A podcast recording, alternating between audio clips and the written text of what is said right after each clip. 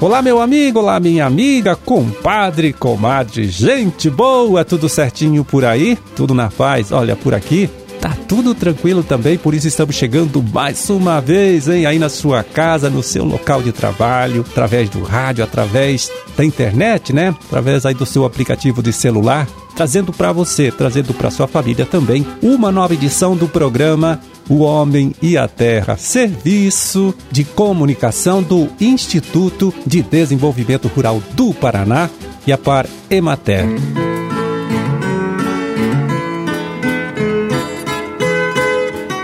É 9 de dezembro de 2022, sexta-feira, em sexta-feira de lua cheia, Dia Internacional da Comemoração e Dignidade das Vítimas de Genocídio, Dia do Fono Audiólogo, Dia Internacional contra a Corrupção, Dia da Criança Especial e Dia do Alcoólico, né? Recuperado. E data também do aniversário de Guarapuava e Santa Fé né, Guarapuava, que completa 203 anos aí de criação e Santa Fé é 67 anos, tá certo? Então, parabéns para todos. Bom, e vamos começar aqui o nosso trabalho chamando logo hein, a participação do agrônomo Edivan José Possamay, extensionista, né? É, coordenador estadual do projeto Grãos do IDR Paraná. Ele, o Edivan, né, que vai atualizar a gente com as últimas informações do trabalho de monitoramento da ferrugem da soja. É, trabalho realizado, é bom destacar aqui, com a colaboração de centenas de sojicultores em todo o nosso estado. Conta pra gente, Edivan! Olá, Marildo. Olá, todos os amigos ouvintes do programa Homem à Terra. Estamos de volta com informações da Rede Alerta Ferrugem, trabalho conduzido pelo IDR por parceiros. Marildo, essa semana a gente completou aí oito semanas, dois meses já de monitoramento da ferrugem asiática do estado do Paraná. São 193 coletores instalados nas diferentes regiões e desses nós já estamos com 31 coletores com a presença de esporos, principalmente na região norte, específico na região de Londrina e também na região oeste na região de Cascavel, na região de Toledo e também dois coletores já mais próximo da região de Campo Mourão. Ainda a região de Ponta Grossa, a região centro-sul também já com alguns coletores com a presença de esporos. E o destaque, a gente já vem comentando, é que também já foram identificados sintomas em plantas da ferrugem asiática da soja na região de Toledo e também na região de Londrina e na região de Cascavel. Então é importante que os agricultores dessa região, com base nas informações da rede alerta ferrugem e também com as informações do consórcio antiferrugem, que é um trabalho capitaneado aí pela Embrapa, os agricultores, especialmente dessas regiões, intensifiquem o monitoramento das lavouras, é, visando identificar aí sintomas e, junto com a assistência técnica, fazer a melhor decisão com relação ao manejo das lavouras, tendo em vista que ferrugem asiática é uma doença agressiva, ela pode comprometer seriamente a produtividade se não forem tomadas medidas de manejo adequadas. É isso, Amarildo, um grande abraço e até mais. Valeu, Edivan, forte abraço hein para você também, bom trabalho, bom trabalho para você, para toda a sua equipe e até a próxima semana.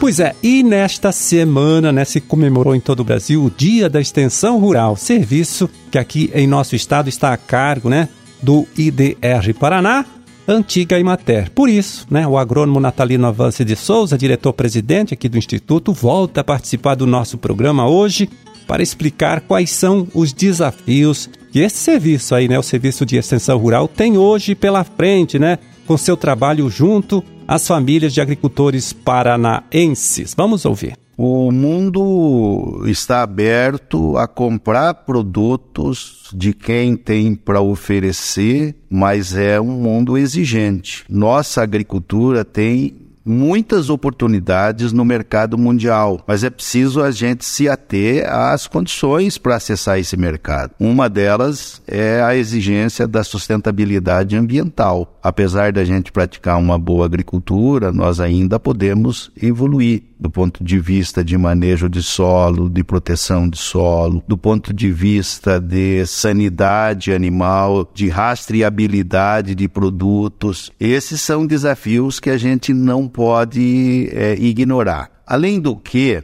nos últimos anos e nos próximos anos também a gente vai ter cada vez mais problemas climáticos, quer com excesso de chuva, quer com escassez de chuva. Então a gente precisa estar atento a uma coisa chamada segurança hídrica. Esse é um grande desafio. Então nós temos a segurança ambiental, a segurança hídrica, numa agricultura cada vez mais competitiva.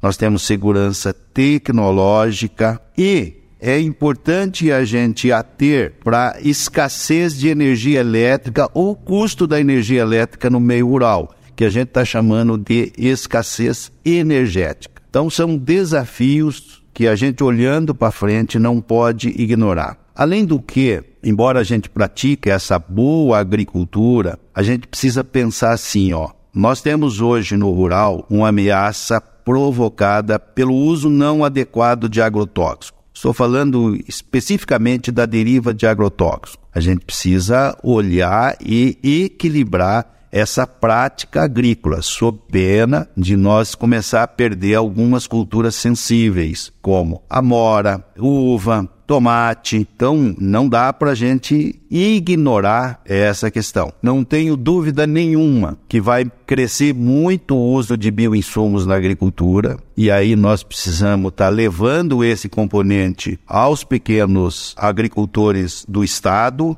e você tem alguns públicos hoje que a gente considera como públicos marginalizados da terra, que a gente precisa pensar as comunidades tradicionais, é, com quilombolas, com indígenas, com produtores assentados, que se faz necessário um olhar mais qualificado do Estado e o desenvolvimento de políticas públicas que possam atender esses agricultores. Um outro aspecto que a gente julga importante nesse olhar para frente é o Estado é o que é pela presença das grandes cooperativas. A extensão rural lá atrás montou um programa de apoio às cooperativas que se transformaram nessas grandes instituições, grandes entidades que fazem a diferença.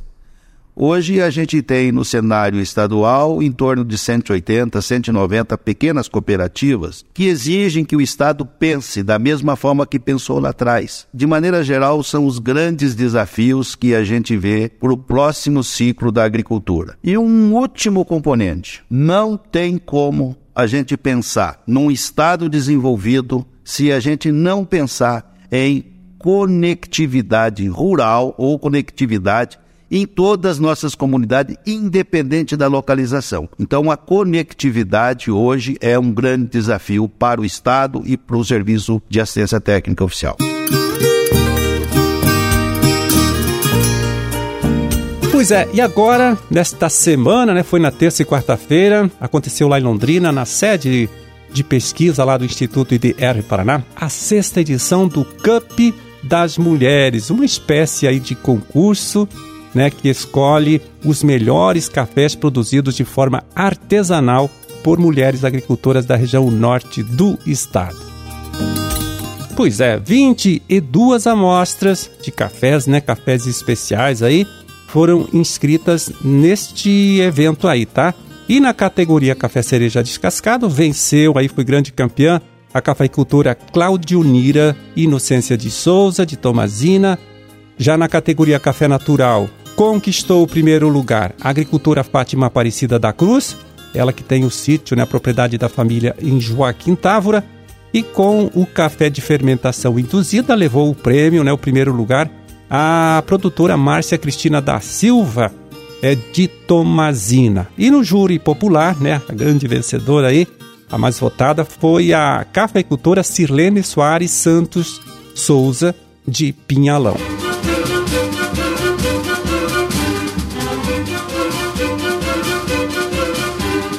Bom, terminamos o nosso trabalho de hoje, hein? Vamos ficando por aqui desejando a todos vocês aí uma ótima sexta-feira, tá certo? É um bom final, né, de semana também, um excelente final de semana também e até segunda, até a próxima semana, quando a gente estará aqui de volta mais uma vez falando com você, trazendo para você, trazendo para sua família uma nova edição do programa o homem e a terra. Um grande forte abraço para todo mundo, fiquem com Deus e até lá.